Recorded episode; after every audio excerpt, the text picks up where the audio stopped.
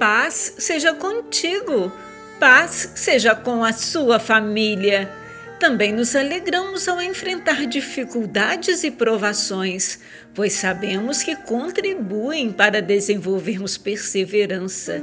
E a perseverança produz caráter aprovado, e o caráter aprovado fortalece nossa esperança, e essa esperança não nos decepcionará, pois sabemos quanto Deus nos ama, uma vez que Ele nos deu o Espírito Santo para nos encher o coração com seu amor.